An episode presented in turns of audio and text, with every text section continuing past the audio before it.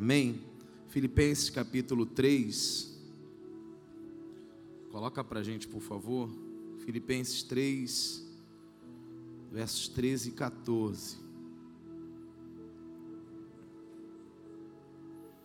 Se você gosta de anotar, o tema é a direção da sua visão define o seu destino. Amém? Direção da sua visão define o seu destino. Quem achou aí Filipenses 3? Ah, já está na projeção, né? Os irmãos aqui são rápidos. Eu queria ler esse texto junto com os irmãos. Diz assim, irmãos, quanto a mim, não julgo que haja alcançado, mas uma coisa faço. E o que que ele diz que faz? E é que, esquecendo-me das coisas que atrás ficam e avançando para as que estão diante de mim, continua o verso 14: prossigo para o alvo, pelo prêmio da soberana vocação de Deus em Cristo Jesus. Amém. Fecha, sua, fecha seus olhos, curva a sua cabeça, Pai. Muito obrigado, Senhor, pela tua palavra. Fala conosco através dela. Usa a nossa vida como um instrumento. Ó Deus, abre, ó Deus, o coração que está aqui, ó Pai, que nós tenhamos ouvidos e corações abertos para receber a tua palavra, Pai.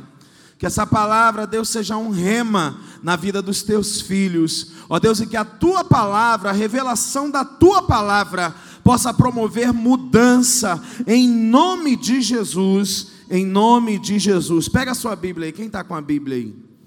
Pega sua Bíblia, seu iPad, iPhone, tablet. Repita assim comigo: essa é a minha Bíblia.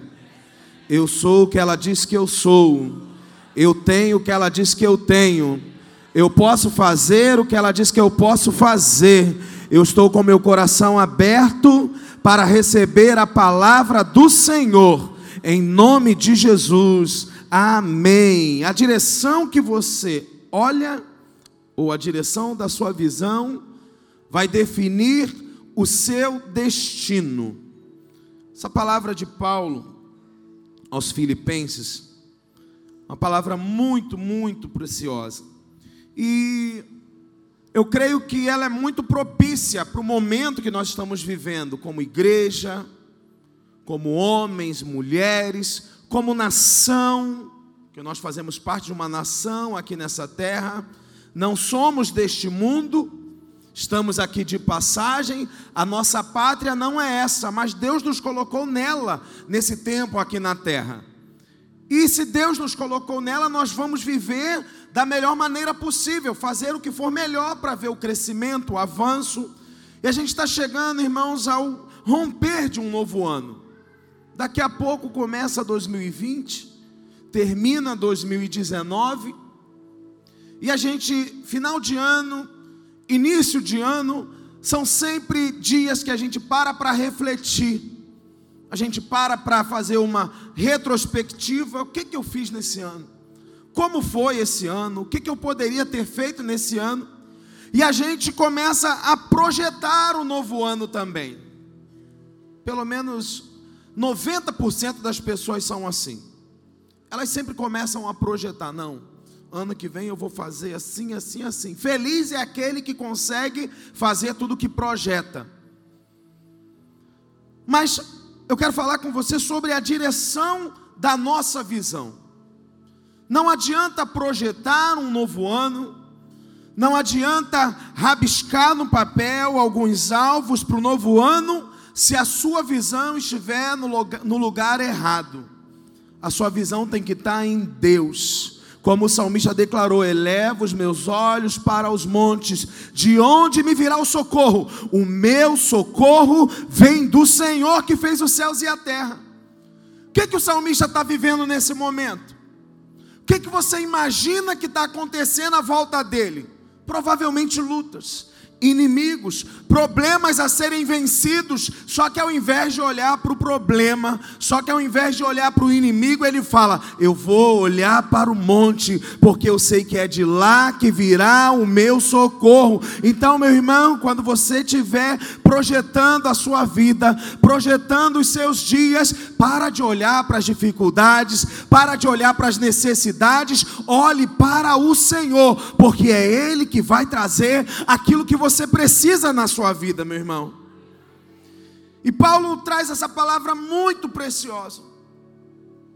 Quanto a mim, irmãos, eu não julgo que já haja alcançado. Eu não me julgo o perfeito, eu não me julgo o bom, eu não julgo que eu já tenha feito tudo o que eu gostaria de fazer, ou que eu tenha chegado aonde eu planejei chegar. Mas ainda assim eu faço uma coisa: eu esquecendo-me das coisas que para trás ficam, eu prossigo, avanço para o alvo, para o prêmio que está adiante de mim. Irmãos, início de ano, começo de novos anos, são tempos de nós fazermos alianças. Nós precisamos andar aliançados. E você há de convir comigo que fazer uma aliança não é difícil. O difícil é sustentar essa aliança. É como casar. Casar não é difícil.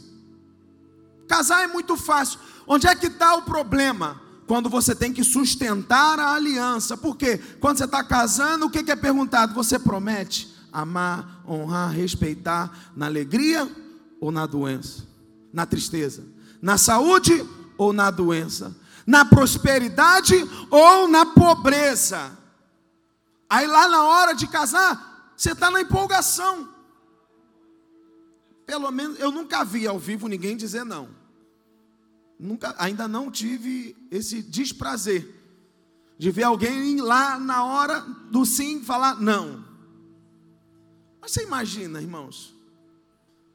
Ninguém vai dizer não. Porque ali o cara está empolgado. Mas onde é que vai ser testado? Na hora que a doença vem. Na hora que a dificuldade chega. É no momento da luta, é no momento da dificuldade que a sua aliança vai ser testada, vai ser provada. Eu dou graças a Deus por fazer parte do ministério Bet Javé, porque aqui existem homens e mulheres de aliança. Porque, irmãos, eu conheço muita gente que por muito menos problemas não ficam. Não fica em lugar nenhum. Não fica em lugar nenhum. Mas Deus te plantou nesse lugar e você é uma pessoa de aliança. E quando você chega aqui, você olha, nossa, que prédio bonito, que louvor legal, vou me aliançar. Só que essa não é a hora. A hora da decisão é quando a luta vem, é quando o pastor diz não, é quando ele te desagrada, aí é que vai ser testada a sua aliança, porque enquanto está na lua de mel, tudo são flores. Se você for pesquisar aí os casamentos, existem alguns casamentos relâmpagos. Pessoas que casaram num dia e separaram no outro. Outros duraram uma semana, alguns um mês. Por quê, irmãos? Fez a aliança, mas estava com a visão no lugar errado, não estava com a visão no alvo correto. E quando você caminha com a sua visão fora do foco, fora do alvo correto, a tendência é que você não chegue ao seu destino, a tendência é que você perca a sua viagem. Quando você, irmãos, quando Paulo está falando aqui, esquecendo-me das coisas que ficam para trás, Paulo está dando uma, um ensino para nós. Você não pode ficar andando preso a coisas do passado, esquecendo-me das coisas que para trás ficam. E quando você não esquece das coisas que deveriam ficar para trás, você corre o risco de em algum momento da sua vida você não ter alcançado um projeto, um alvo, você começar a culpar outras pessoas. Ah, mas eu não cheguei aqui, eu não conquistei isso por causa de Fulano. Ah, mas eu não fiz isso por causa de Beltrano. Não, irmãos. Tem coisas que você tem que esquecer, tem que ser deixada para trás, porque irmãos, ninguém tem nada a ver com o que está dando ou não certo na sua vida, a sua vida está nas mãos de Deus.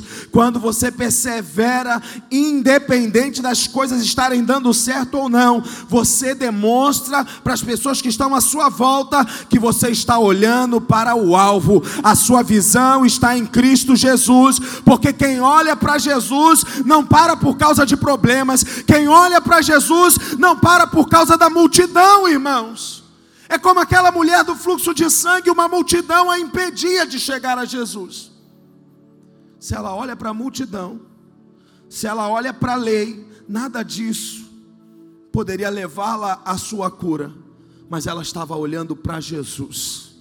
Não importa o tamanho dos problemas que você vai enfrentar, se você entrar no ano de 2020 olhando para Jesus, nada vai impedir que a abundante chuva do Senhor caia sobre a sua vida. Se você olhar, entrar com a sua visão firme em Jesus, olhando para o Autor e Consumador da sua fé, que é Cristo Jesus, não tem problema, não tem dificuldade, não tem luta, não tem demônio, não tem principados, nada vai poder te tirar você do seu destino profético em Deus. Mas você tem que parar de olhar para as coisas à sua volta. E a primeira coisa que a gente aprende com Paulo nesse texto é que existem coisas que precisam ser deixadas para trás. Tem coisas que não dá para você carregar.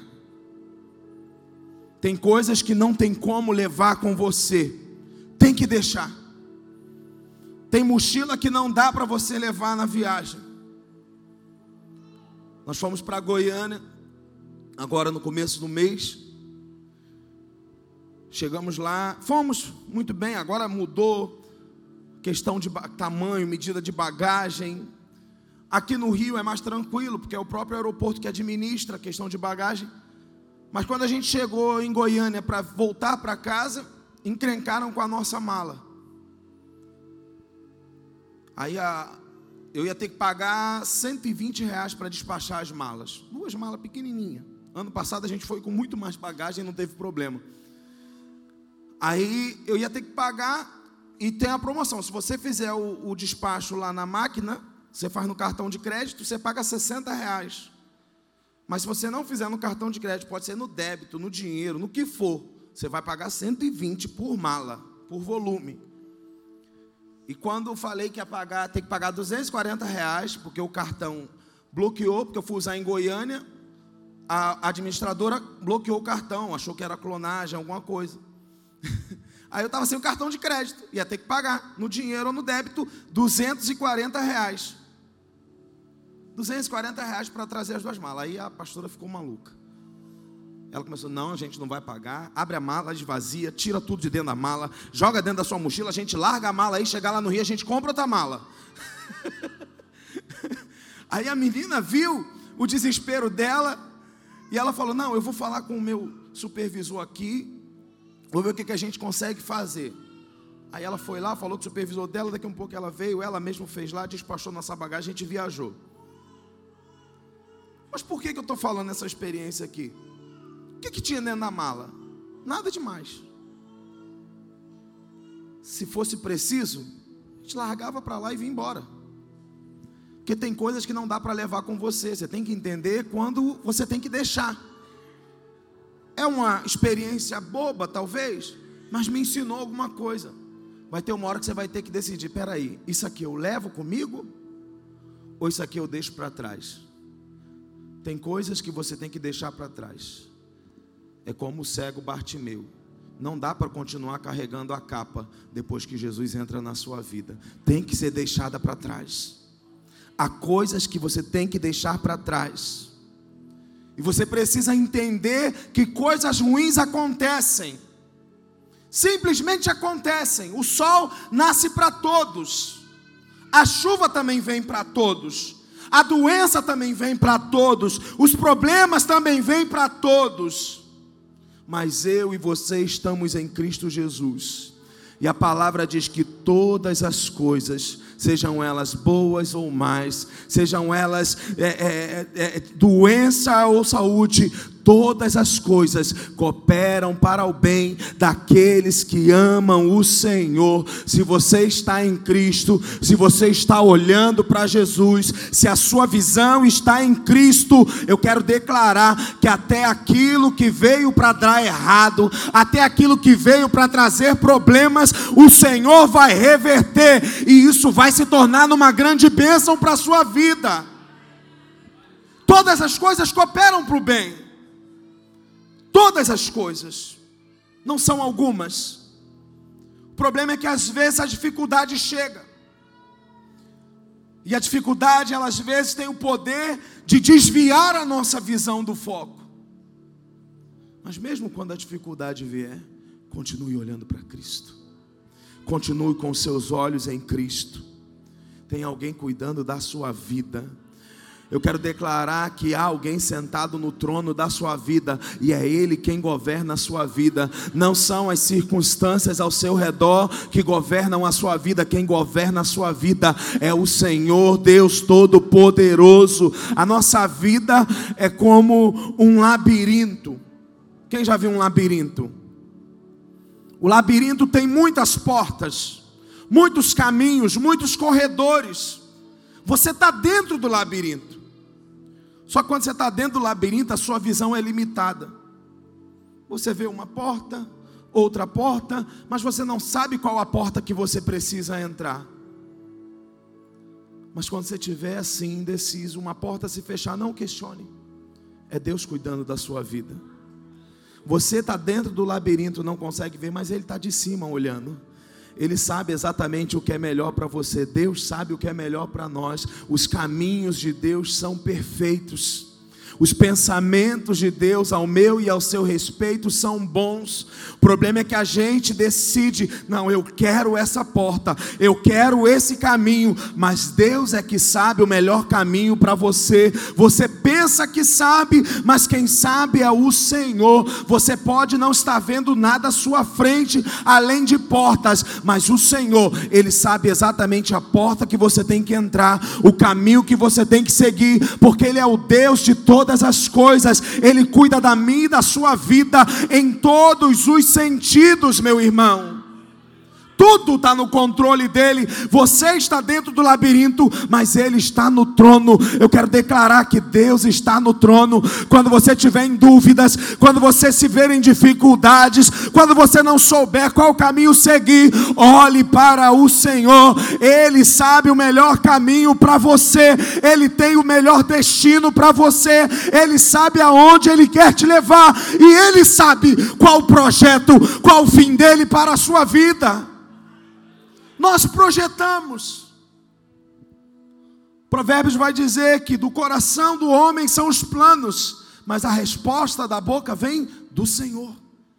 Você planeja, projeta, nós projetamos, mas a resposta vem da boca do Senhor. Tem coisas que você não pode carregar com você. Você tem que fazer como Paulo. Eu não julgo que já tenha alcançado, mas uma coisa eu faço e é que, esquecendo-me das coisas que para trás ficam, prossigo, avanço para o alvo.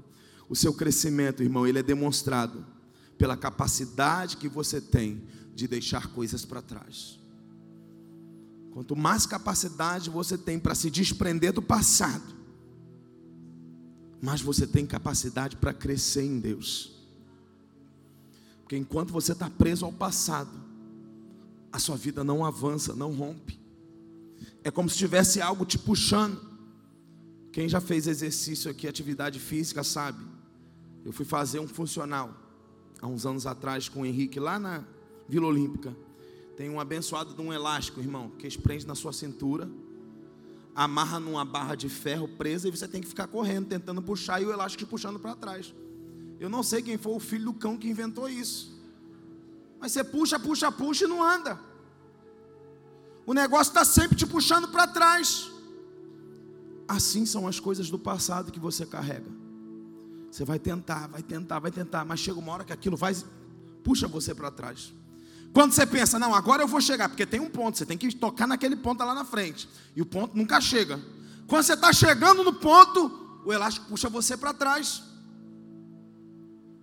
Assim é a nossa vida. Quando você está preso às coisas do passado, você não consegue chegar ao destino porque vai ter sempre algo puxando você para trás. Abandone o seu passado, porque é assim é que você vai crescer. Uma das coisas, irmãos, que tem o poder de quebrar a nossa unidade, a nossa aliança, é quando a gente não deixa coisas para trás. É como o casal.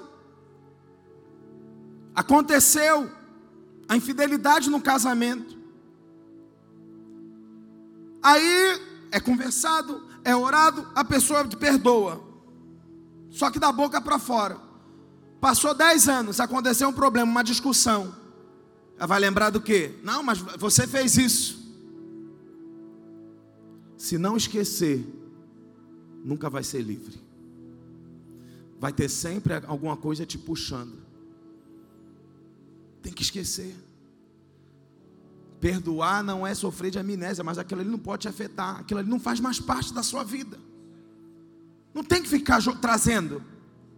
Você tem que trazer à memória aquilo que te dá esperança, não aquilo que te dá desesperança, não aquilo que tira a sua aliança, que quebra a sua aliança. É o que você tem que trazer à memória? Não.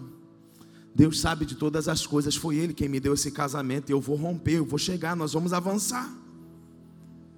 Todas as vezes, irmãos, que uma porta se fechar, Todas as vezes que você se deparar com uma dificuldade, com um problema, glorifique ao Senhor, porque Ele está cuidando da sua vida, meu irmão. Provérbios 20, 24 vai dizer: Os passos do homem são dirigidos pelo Senhor. O homem, pois, como os entenderá? Você pode não entender, mas é o Senhor quem está dirigindo os seus passos, é o Senhor quem guia a sua vida. Talvez você não entenda, mas Jesus diz assim para você: o que eu estou fazendo hoje você não entenda, mas amanhã você vai saber. Vai chegar um momento que você vai entender. Talvez não é para entender agora, é Deus que está dirigindo. Coloca Ele na direção, deixa Ele guiar os seus passos. Para de tentar dirigir a sua própria vida. Coloca na mão do Senhor, porque Ele sabe o melhor lugar para levar você. Ele sabe o que é melhor para você. Isaías 55, 8. Porque os meus pensamentos não são os vossos pensamentos, e nem os vossos caminhos, os meus caminhos, diz o Senhor. Os pensamentos dele não são os nossos. Ele tem pensamentos mais elevados. Você tem que deixar para trás aquilo que precisa ser deixado, colocar a sua vida nas mãos do Senhor. A segunda coisa que a gente aprende com Paulo aqui nesse texto: persevere, independente das circunstâncias. Uma coisa faço, e é que, esquecendo-me das coisas que para trás ficam, prossigo, persevero, continuo. Faz como aquele velho canto brasileiro: levanta, sacode a poeira, dá a volta por cima, não para, não retrocede, não olha para trás. Continua, porque o Senhor está na sua frente, Ele está dirigindo os seus passos. Todas as vezes que você não entender as circunstâncias ao redor, olhe para Deus. Olhe para Deus. Se você conhece tudo da vida, amém, parabéns para você. Mas eu, a maioria das vezes, não entendo as circunstâncias. Você oferta, você dizima, mas está vivendo a escassez financeira. Mas a palavra diz que o que planta, colhe o que semeia, vai, a semente vai dar fruto. Você não entende. Você pensa, poxa, mas eu estou fazendo tudo certo. Eu participo dos desafios da igreja. Eu planto. Mas eu não estou colhendo, eu não estou vendo resultado. Eu não estou vendo fruto. O que, que eu estou vendo? Problema, doença, desemprego. Eu só estou vendo circunstâncias negativas, contrárias. Tudo tá, parece estar tá dando errado, parece que a minha vida está andando para trás.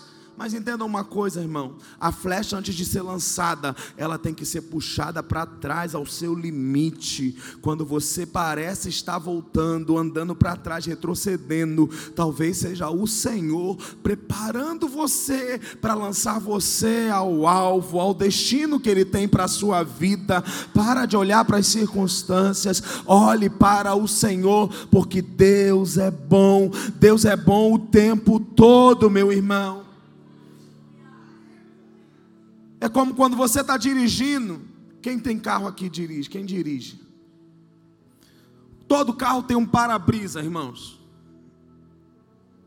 E no meio do para-brisa tem um negocinho pequenininho chamado retrovisor.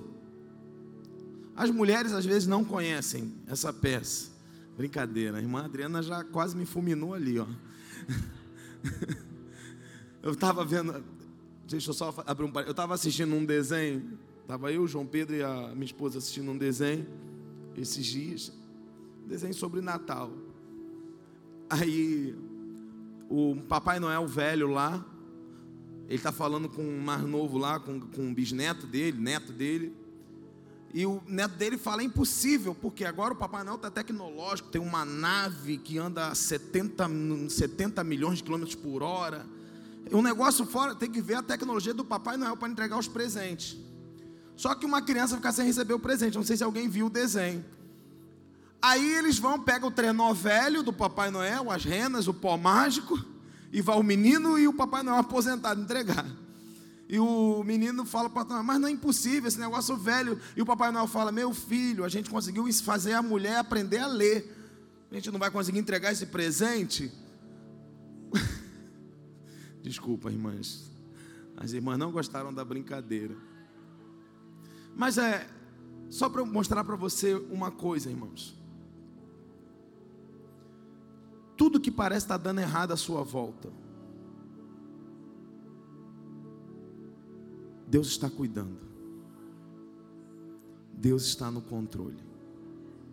Eu sei que tem hora que você olha e pensa, agora nem Deus dá jeito. Agora acabou. Mas Deus está no controle de todas as coisas. Todas as coisas cooperam para o bem daqueles que amam a Deus. Mas voltando para o para-brisa do carro. Por que, que o para-brisa é grande e o retrovisor é pequeno? Porque você tem que olhar para frente. Porque se você ficar olhando para trás, você vai bater em alguma coisa. Quem está atrás tem que estar tá olhando para frente. O retrovisor é só para você estacionar o carro.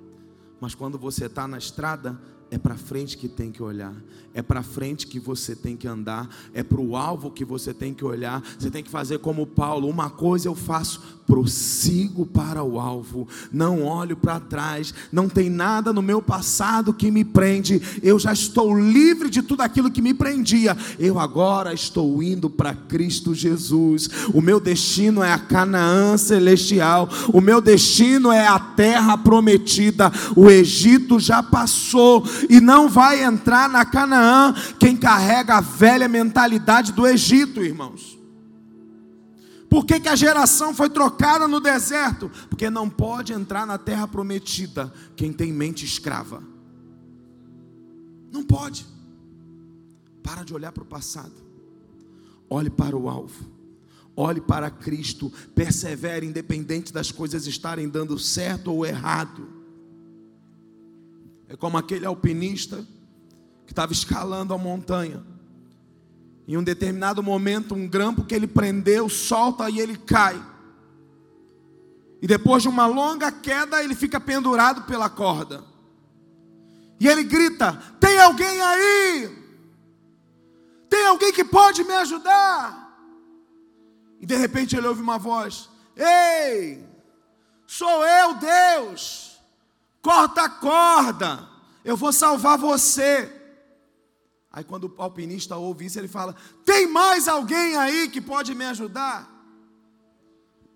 O problema é que às vezes a gente está colocando a nossa vida nas mãos de homens, quando Deus está do nosso lado. Não estou dizendo que você não tem que acreditar naquilo que homens de Deus, mulheres de Deus falam na sua vida. Não é isso. Tem gente que ouve um negócio e fala, ah, então não tem que ouvir homens. Não, irmãos. A tua vida está nas mãos do Senhor. E se está na mão de Deus, Ele pode resolver qualquer problema. O problema é que a gente às vezes esquece de levar para Deus e leva para quem nada pode fazer por nós. Aceite quando as coisas terminaram na sua vida. Aprenda a aceitar os fins de Deus na sua vida. Você tem que andar para frente, deixar as coisas que estão para trás. Eu aprendo isso na vida de Davi. Você sabe que Davi tem um filho do seu relacionamento com Batseba. São 9h33 no meu relógio. Está errado, né? Ah, no horário de verão. Que susto. Davi teve um relacionamento com Batseba. E esse relacionamento gerou um filho. E a palavra vai dizer que o menino nasceu doente. E a Bíblia vai dizer que Davi vai jejuar, orar. Davi rasga as suas vestes, se veste de pano de saco, se suja de cinza, porque ele tem esperança que o menino viva.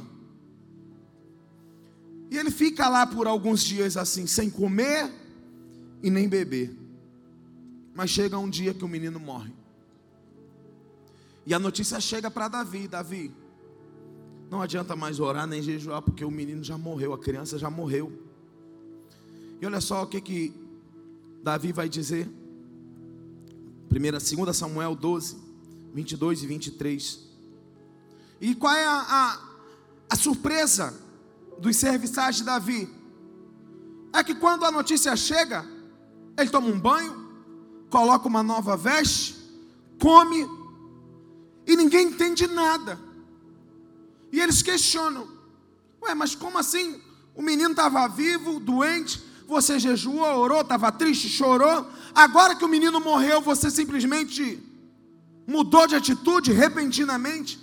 E olha a resposta de Davi para esses homens. E disse ele: Vivendo ainda criança, jejuei, chorei, porque dizia: Quem sabe se o Senhor não se compadecerá de mim e viverá a criança? Verso 23: Porém, agora que é morta, por que jejuaria eu? Poderei eu fazê-la mais voltar? Eu irei a ela, porém ela não voltará a mim. Você tem que entender quando Deus diz basta, acabou. Aceitar quando Deus dá um fim a alguma coisa na sua vida. O problema é que às vezes Deus já falou: não, para, não continua, vai por outro caminho, segue outro rumo, mas a gente fica como, bater, como água batendo na pedra, só que nada vai acontecer, meu irmão. A sua vida está nas mãos do Senhor.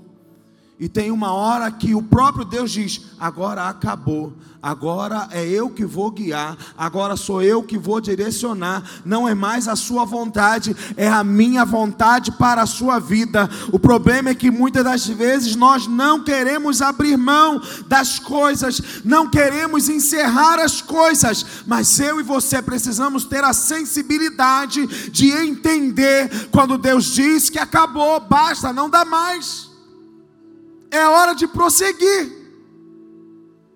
Larga esse negócio para lá e caminha, continua. Porque eu tenho coisa melhor para você.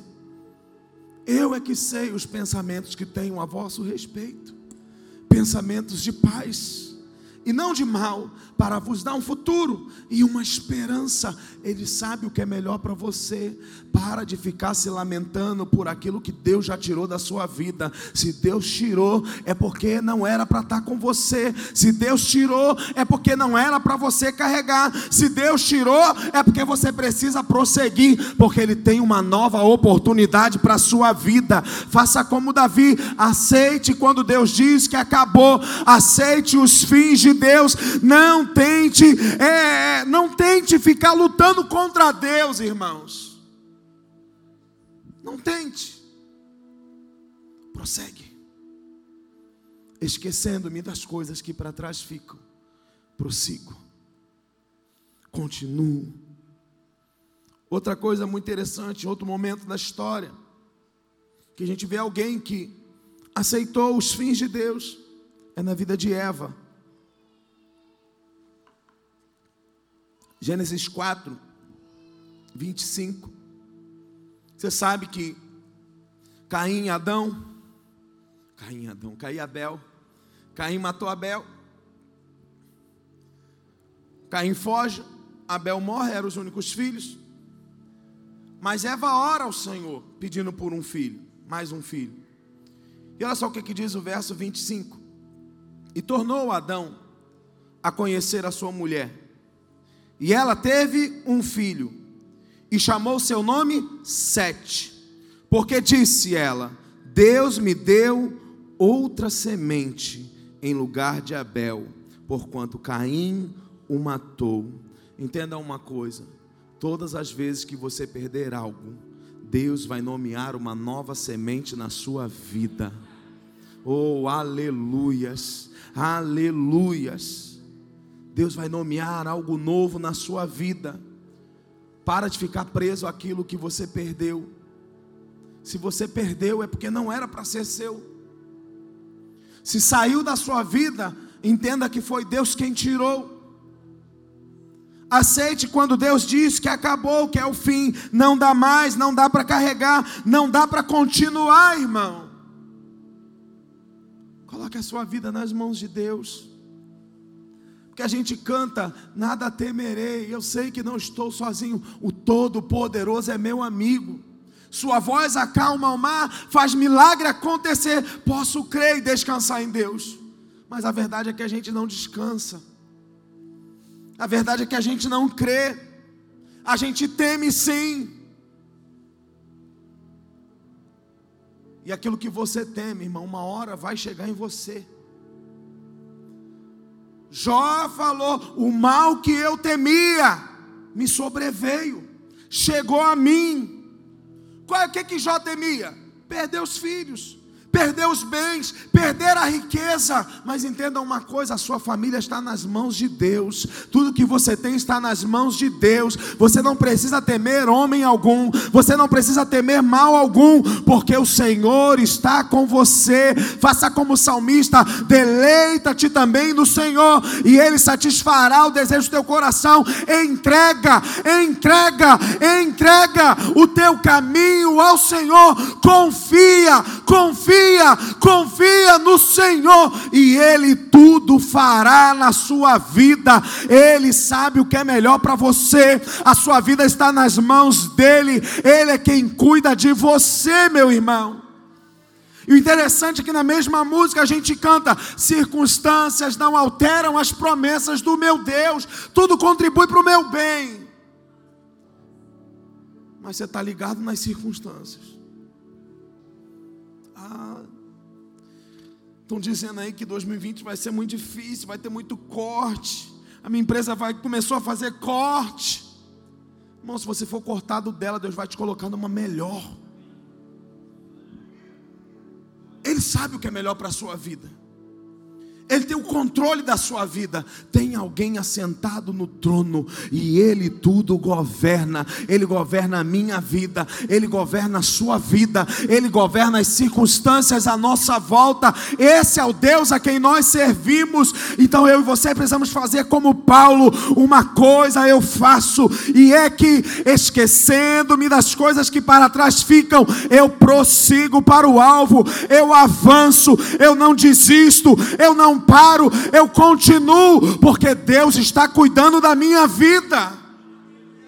É Deus que está cuidando de você, e Ele é bom, Ele sabe o que é melhor para você, Ele sabe o que é melhor para você. É como aquele piloto de avião, e ele fala: Senhores passageiros, acabou o combustível, agora nós estamos na mão de Deus. Não, todo mundo desespera. As pessoas preferem estar nas mãos do piloto que estar na mão de Deus. Se está na mão de Deus, Ele pode fazer brotar combustível dentro do tanque. A mão do Senhor é poderosa para sustentar a sua vida. Ele sustenta todo o universo na palma da mão. Ele vai sustentar você, ele vai sustentar a sua casa, ele vai sustentar a sua família, porque ele é Senhor, ele é Deus. Para concluir, deixa eu contar uma experiência que a gente viveu no começo do ano. Não me lembro agora exatamente qual mês. João Pedro estuda aqui no IEGA. Foi agora esse ano. E a gente estava muito apertado financeiramente. Chegou um dia, minha esposa foi lá na escola, sem dinheiro para pagar a mensalidade. Ela foi lá para ver, né? Quanto dava, quanto tinha que pagar por causa dos juros, do atraso. E quando ela chegou lá, ela foi toda tímida perguntar à menina da recepção: eu vim para ver sobre a mensalidade do João Pedro, quanto tem que pagar agora. Aí ela falou, a menina foi lá, pegou, olhou e falou para ela: tá pago aqui, aqui consta como pago. Aí ela falou: mas não é possível. O que será que aconteceu? Tá pago. Aconteceu isso um mês. Aí ela falou: Quem pagou? A menina falou: Não sei, só tão consta aqui que está pago. Aí ela ligou para o pastor Eduardo, mandou mensagem: O senhor pagou a mensalidade do João? Perguntou o pastor Eduardo: O pastor Eduardo, por quê? Eu falei assim: Era para eu pagar? só que não tinha sido ele. Aí no mês seguinte a mesma coisa. Ela foi lá. Estava paga a, matric, a, a, mensalidade. E a menina falou: ó, foi pago no, na data certa, no dia 5. Irmão, por três meses em seguida aconteceu isso. Se não me engano, março, abril e maio. Três meses seguidos. E no terceiro mês ela foi lá, ela começou a questionar na frente da menina. Feliz, mas questionando. Aí a menina virou para ela: Minha filha, recebe a bênção, não questiona não. Três meses a escola do meu filho foi paga, irmãos. Aí a gente às vezes fica preocupado. A gente às vezes fica desesperado. A sua vida está nas mãos do Senhor. Para de ficar olhando para as coisas que têm que ser deixadas para trás. Para de ficar preso às circunstâncias à sua volta. Ah, o vento é contrário. Não faz como Pedro, não, Senhor, nós trabalhamos a noite toda. Esse é o lado incrédulo. Mas logo em seguida a fé brota. Sobre a tua palavra eu vou lançar as redes. Deus está cuidando da sua vida, Deus está guardando você, Deus vela pela sua vida, Ele controla ela. Esse que eu tenho gravado nas palmas das minhas mãos, o seu nome. Pode uma mãe esquecer do filho que ainda mama, eu, todavia, não me esquecerei de você, diz o Senhor dos exércitos. Talvez você pense que esqueceram de você, mas Deus não se esquece de você. Talvez esse processo que você viveu viveu em 2019, esse retrocesso que você viveu em 2019, foi Deus preparando você, entesando você como uma flecha no arco, para que você seja lançado direto para o futuro, o propósito que Ele tem para a sua vida, meu irmão. Para de questionar a Deus. Coloca a sua vida nas mãos do Senhor. Entrega. Confia porque Ele tudo fará. Ele tem o melhor para você. Quando você está olhando para Cristo, o seu destino é garantido. Olha para Cristo, porque Ele tem garantia de um bom futuro para você. Ele tem garantia de uma vida melhor para você. Esse é o Deus a quem eu e você servimos. Se você crê, dê um glória a Deus bem forte aí. Aplauda o nome do Senhor Jesus nessa noite. Fala para esse irmão que está do seu lado aí. Mantenha os seus olhos em Cristo. Mantenha os seus olhos em Cristo. Ele é o alvo. Ele é o foco. É para frente que você tem que andar. Faça como Paulo. Prossiga. A avance. Coloca de novo o verso 13 para mim, por favor, para a gente concluir lendo esse texto. Fica de pé, irmão. Queria que você lesse comigo esse texto. É, esse texto é profético, irmãos. Entra 2020 declarando isso na sua vida. Ah, eu não julgo. 2019, realmente eu não alcancei. Tudo que eu planejei para 2019 foi frustrado. Mas 2020 não vai ser assim, em nome de Jesus. Eu queria que você lesse comigo, vamos ler no 3, 3.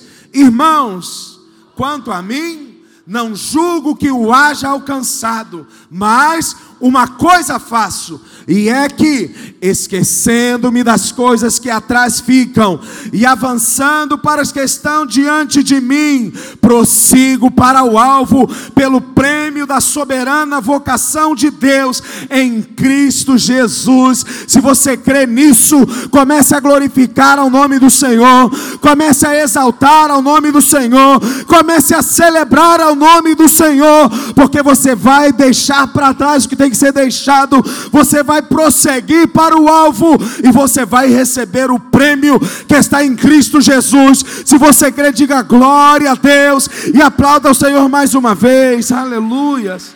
Vamos orar, irmãos, vamos orar.